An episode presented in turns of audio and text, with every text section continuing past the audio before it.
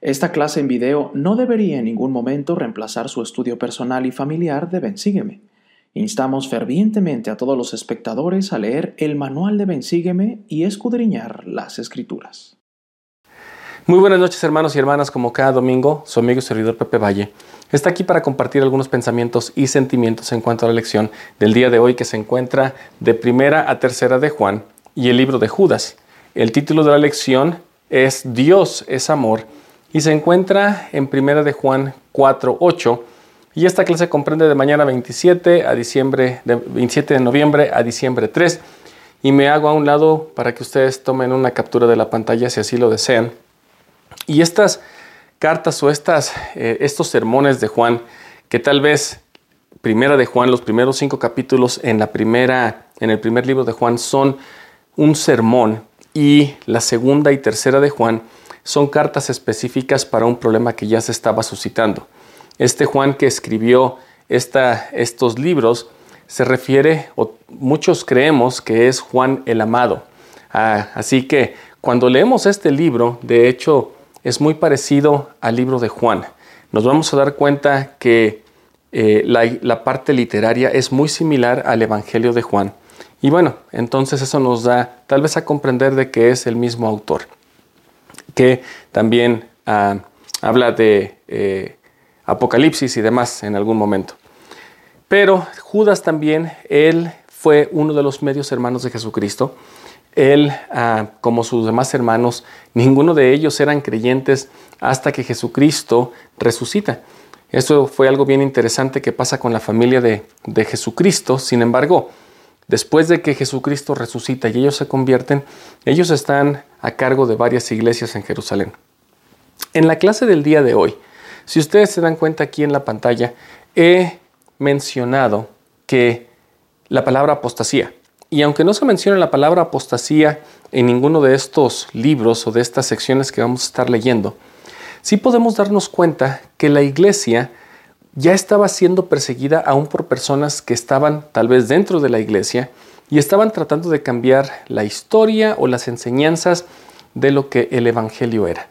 Básicamente, Juan cuando habla en el primer en la primera el primer libro de Juan da como un sermón para que todos ellos se den cuenta de lo sencillo que es el Evangelio, de, lo simple que esto debe de ser o debería de ser.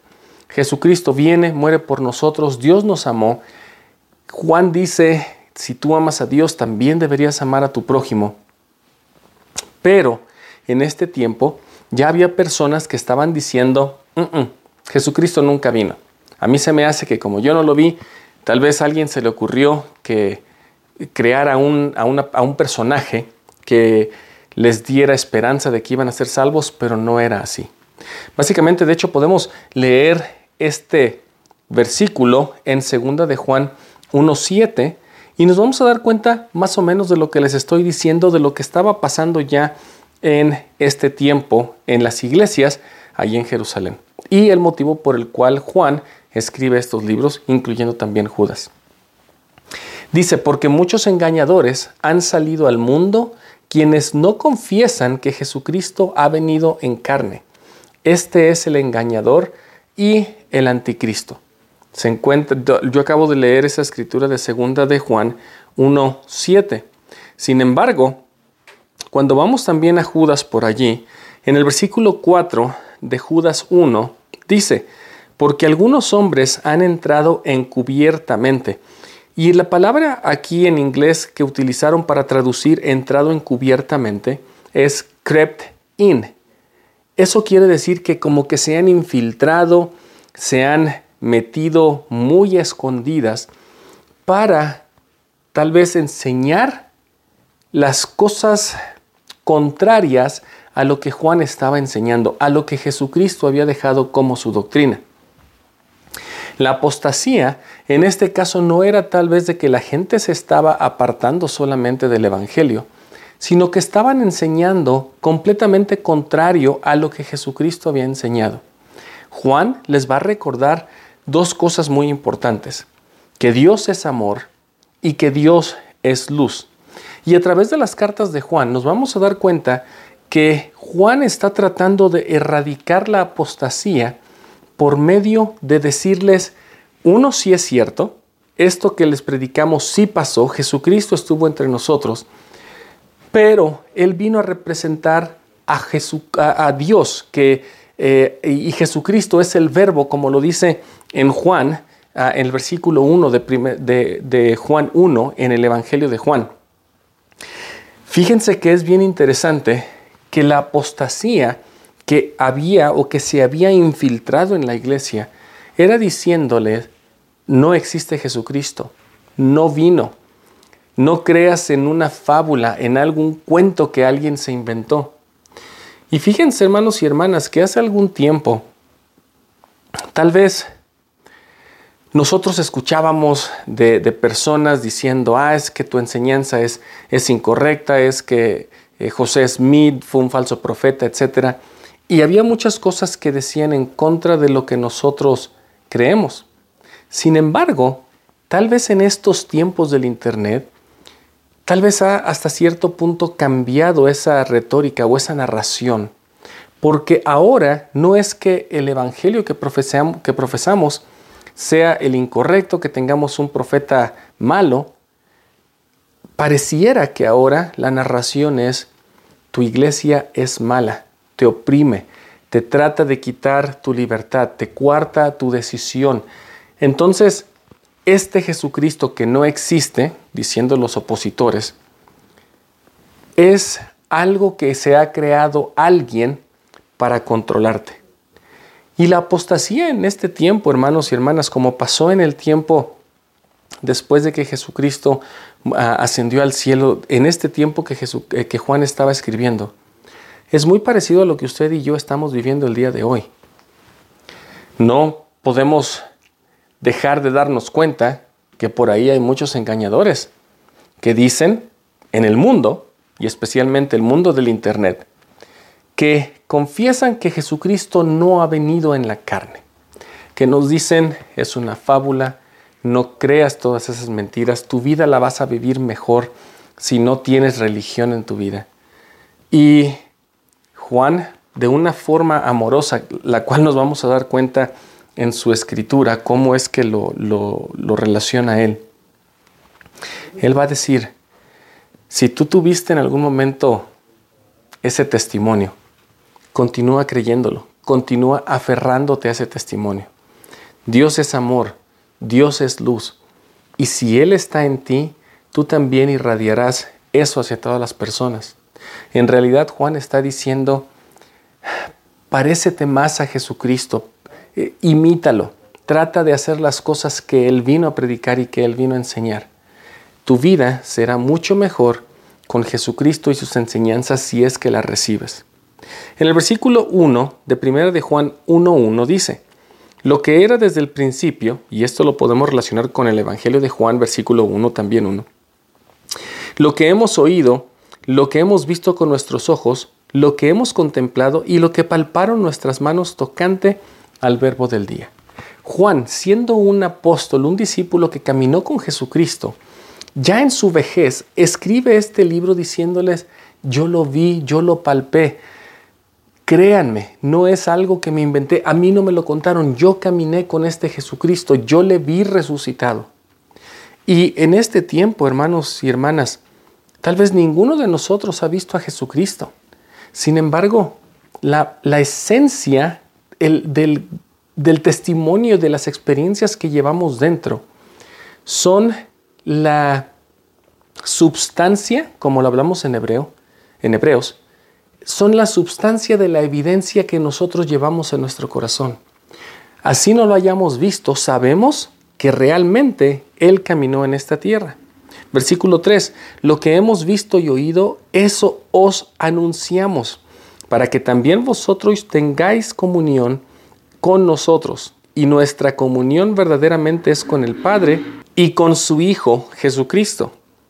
Fíjense que el mensaje que usted y yo llevamos es de que realmente creemos que hay un Dios, que hay un Jesucristo. Pero nosotros, para que podamos tener esta comunión o que tengamos esta relación, debemos de tener un testimonio. Y ese testimonio debe de venir para que nosotros podamos desechar cualquier apostasía que haya en nuestras vidas. ¿Qué debemos creer primeramente? Bueno, vamos a leer el título de la clase. Primera de Juan 4:8.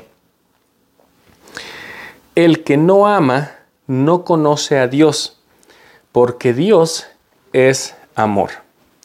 Y si nos centramos en este tema del amor, fíjense que es bien interesante que, que Juan aquí está diciendo, tú no vas a poder saber que Dios es amor si aborreces a tu hermano. Tú no puedes decir, yo amo a un Dios que no conozco, si a tu hermano con el que convives lo, lo desechas o lo odias.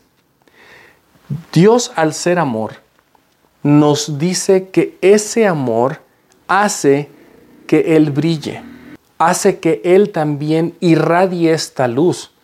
Y nosotros podemos ser partícipes o receptores de esa luz cuando reconocemos que Dios ama.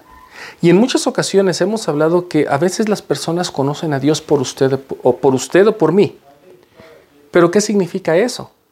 Las personas van a definir al Dios que profesamos por las acciones ustedes y mías. Yo no puedo decir que amo a Dios y las personas se dan cuenta que traigo pleito con mi vecino o con alguien. Yo no puedo profesar del amor de Dios si es que en mí hay odio. Cuando yo acepto que Dios es amor y lo demuestro amando a los demás, entonces me doy cuenta que también Dios es luz. Versículo 5 de Primera de Juan 1. Y este es el mensaje que hemos oído de Él, o sea, de Jesucristo, y que os anunciamos. Dios es luz y en Él no hay ningunas tinieblas. Creo que la forma en que Juan escribe aquí es una forma tan sabia de decir, Dios es luz y mientras te acerques a Él, tú no vas a encontrar obscuridad. La apostasía, en cambio, puede decirte y puede tratar de hacernos creer que entre más nos acercamos a Dios, más sufrimos, más dificultades llegan a nuestra vida, más nos deprimimos porque pedimos y pedimos y a veces las cosas no llegan cuando nosotros las necesitamos. Satanás, que es el dueño de la apostasía, es quien se, eh, se jacta de que la gente deje de creer, maneja muy bien las mentiras para decir, Dios no es luz, Dios es obscuridad, porque no te contesta, porque permite que tus hijos se mueran, porque permite que a alguien le vaya mal, porque permite que haya cosas malas en el mundo. Y Juan lo que está tratando de decir es, si queremos sacar la apostasía de entre nosotros, tenemos que saber realmente que Dios es luz. En Él no hay ninguna tiniebla. Y hermanos y hermanas, si ese es nuestro fundamento, si esa es la creencia principal de que Dios y Jesucristo vino a ejemplificar al Padre aquí, y Él es luz, y en Él no hay tinieblas, entonces nosotros estaremos en comunión con Él. Versículos 6 y 7 de Primera de Juan 1. Si decimos que tenemos comunión con Él, o sea, si yo digo a todas las personas, yo tengo una relación con Dios, y andamos en tinieblas, mentimos y no practicamos la verdad. Yo no puedo decir, hermanos y hermanas, que tengo comunión con Dios, que yo creo que Él es luz, que creo que Él es amor, cuando yo trato mal a las personas, cuando mis acciones completamente están en contra de lo que yo predico. No podemos ser malos con otras personas y profesar que somos seres de luz porque creemos en un Dios. Pero si andamos en la luz, leyendo el versículo 7 de primera de Juan 1, como Él está en la luz, tenemos comunión los unos con los otros. y la sangre de Jesucristo su Hijo nos limpia de todo pecado. Aquí hay una doctrina muy interesante. Dios dice, para tener, o, Juan más bien, que para yo tener una comunión, una relación estrecha con Dios, no puedo estar en tinieblas, no puedo aborrecer a mi hermano. Si yo quiero tener una relación con Dios, debo de estar bien en comunión con quién? Versículo 7 a la mitad. Los unos con los otros. Cuando yo digo que tengo comunión con Dios, esa comunión tiene que empezar por las personas con las que yo interactúo aquí hoy. Con las personas que aún ni conozco, que están del otro lado del Internet y que a veces mi pasión humana por algún tema o algún deporte me incitan a poner algo que tal vez ofendería a alguien. Y si me refreno, entonces estoy en comunión con mis hermanos, con los otros, con los que puedo ver.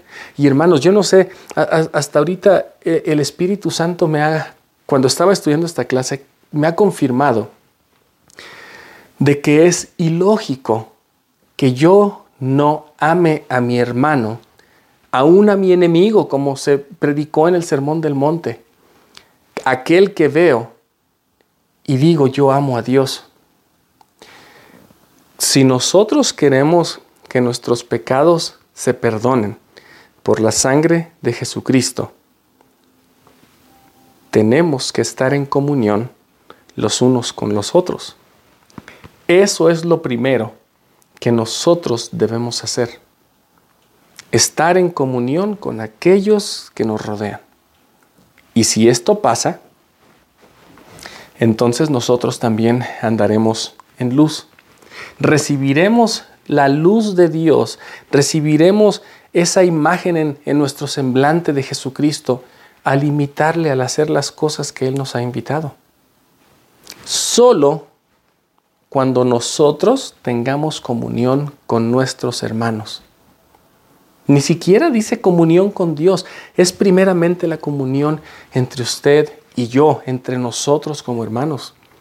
De hecho, a veces nosotros tomamos y participamos de la Santa Cena para estar en comunión con Dios, pero no tengo comunión con mi hermano por cualquier cosa que ha pasado.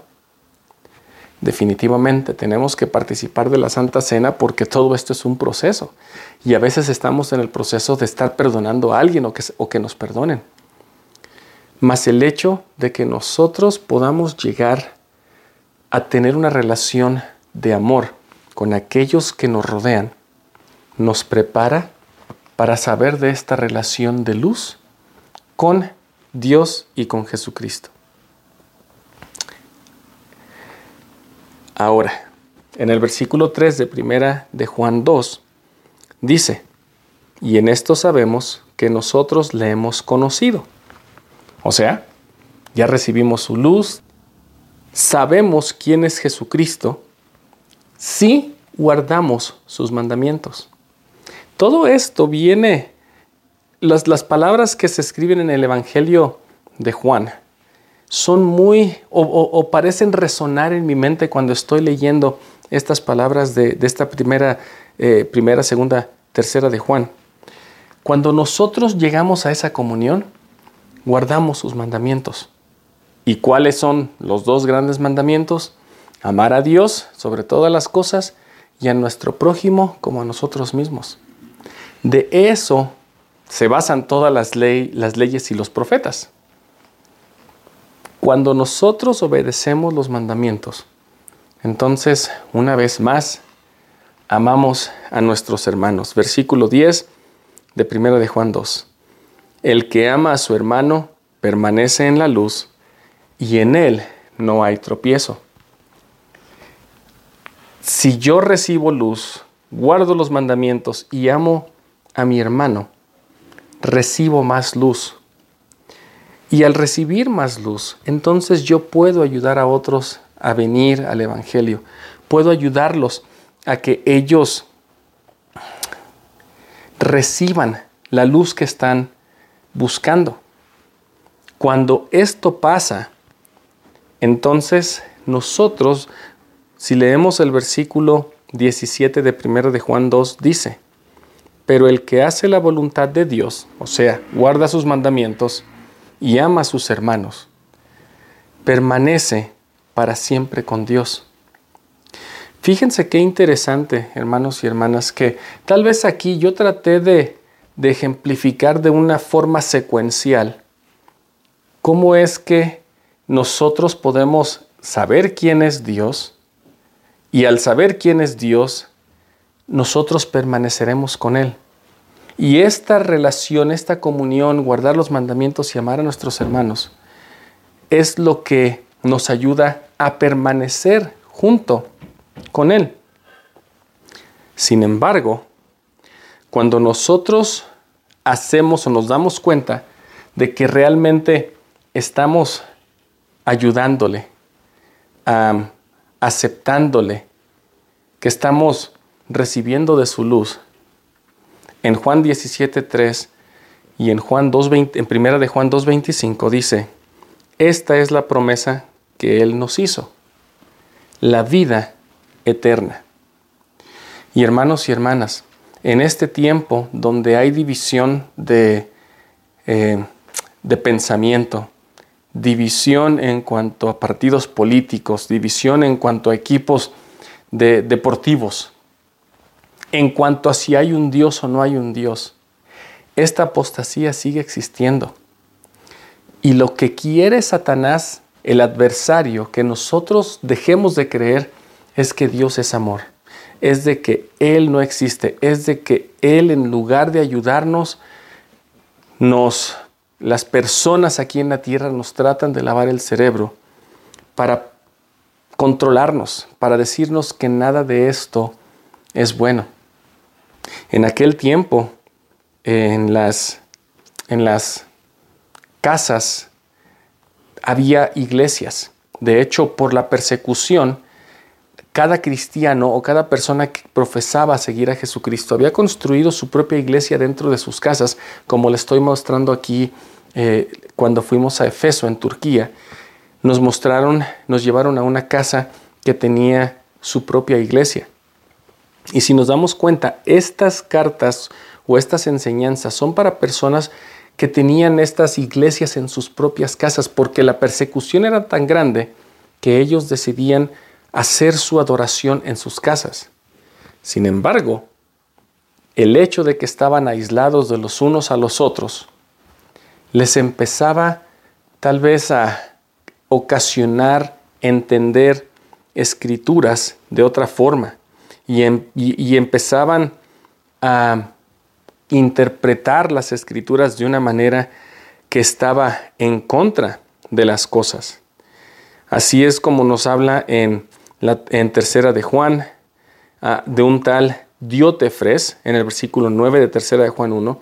Yo he escrito a la iglesia, pero Diótefres, que desea ser el primero entre ellos, no nos recibe. Y cuando dice no nos recibe, se refiere a que en su propia casa tenía una iglesia y este Diótefres había dicho, no, yo les voy a predicar y voy a empezar a decirles que todo esto fue una fábula.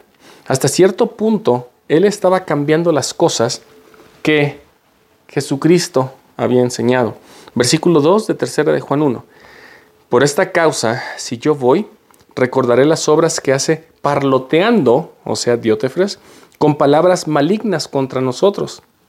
Y no contento con estas cosas, no recibe a los hermanos, o sea, los desecha, no estaba amando a sus hermanos, y a los que quieren recibirlos se los prohíbe y los echa de la iglesia. Hermanos, en este tiempo, ¿cuántos de nosotros hemos estado en la situación o hemos visto de personas que por diferencias políticas, por diferencias deportivas, no aman a sus hermanos y especialmente en el Internet cuando es muy fácil comentar y decir lo que uno cree y detrás de una pantalla nadie va a saber quién soy yo. Es cuando más debemos de darnos cuenta de que si profesamos a un Dios de amor, si profesamos a un Dios de luz, si queremos estar en comunión con Él, tenemos que estar en comunión con nuestros hermanos para poder ser llamados hijos de Dios. no podemos dejarnos llevar por todas las enseñanzas del mundo porque caemos en una apostasía. Primera de Juan 4, 7, 8, 9. Amados, amémonos unos a otros, porque el amor es de Dios.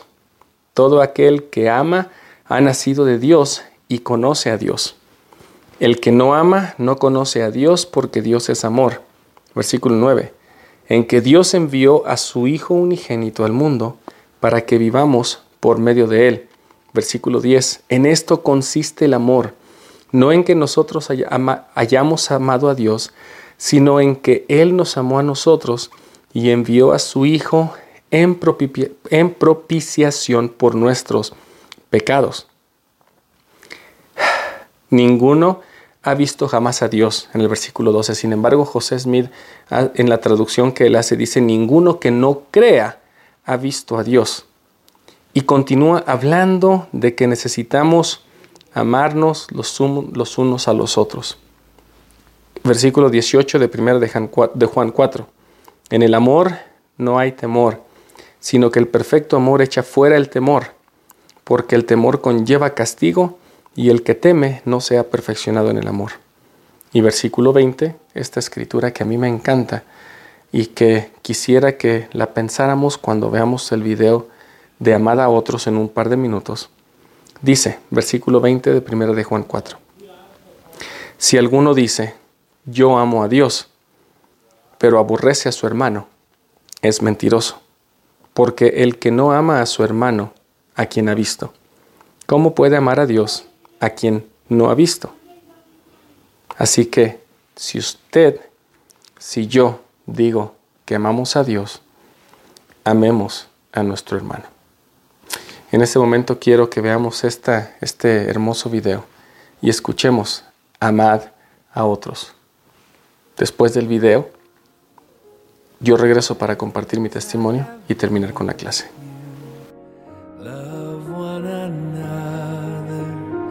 This new commandment, love one another. By this shall man know ye are my disciples if ye have love one to another. As I have loved you, love New commandment, love one another. By this shall men know ye are my disciples. He have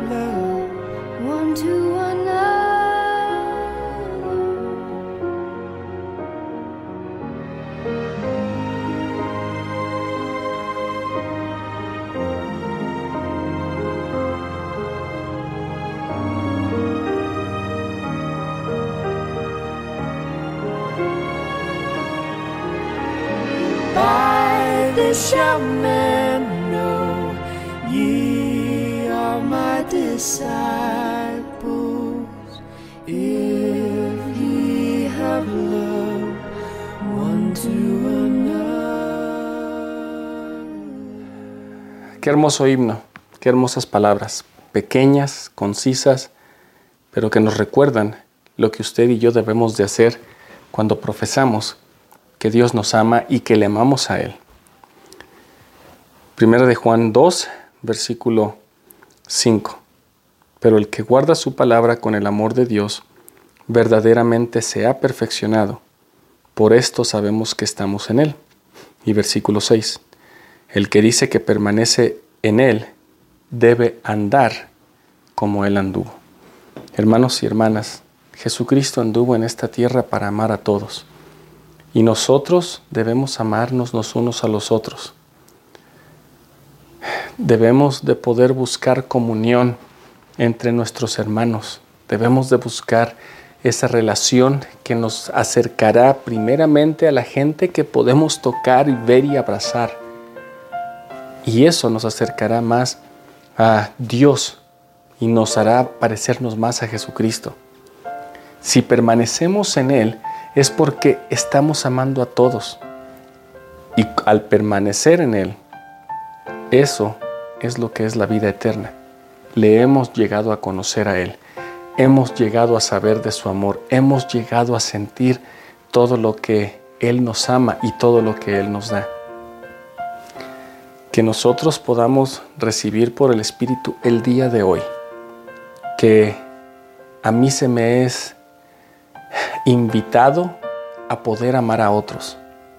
No escuchemos al adversario con su apostasía de decir que Dios no existe y que Dios no nos ama porque no nos escucha y no contesta nuestras oraciones. Dios siempre las contesta. Dios siempre está ahí. Él es luz y nosotros podemos irradiar esa luz. Lo que tenemos que hacer es amar a nuestros hermanos, amarnos los unos a los otros. Y esa comunión que existe aquí se verá colmada de una gloria celestial cuando regresemos a vivir a su presencia. Es el testimonio que tengo y es el testimonio que comparto. Que Dios vive, que nos ama y que a nosotros se nos ha pedido y se nos ha invitado a amarnos los unos a los otros. Hermanos, gracias por amarnos los unos a los otros, porque podemos demostrar por medio de nuestras invitaciones, por medio de, los testimonios que escuchamos de ustedes, todos nos podemos fortalecer. Que podamos amar aún a nuestros enemigos y que podamos vivir en comunión con ellos y con Dios. Es mi oración. En el nombre de Jesucristo. Amén.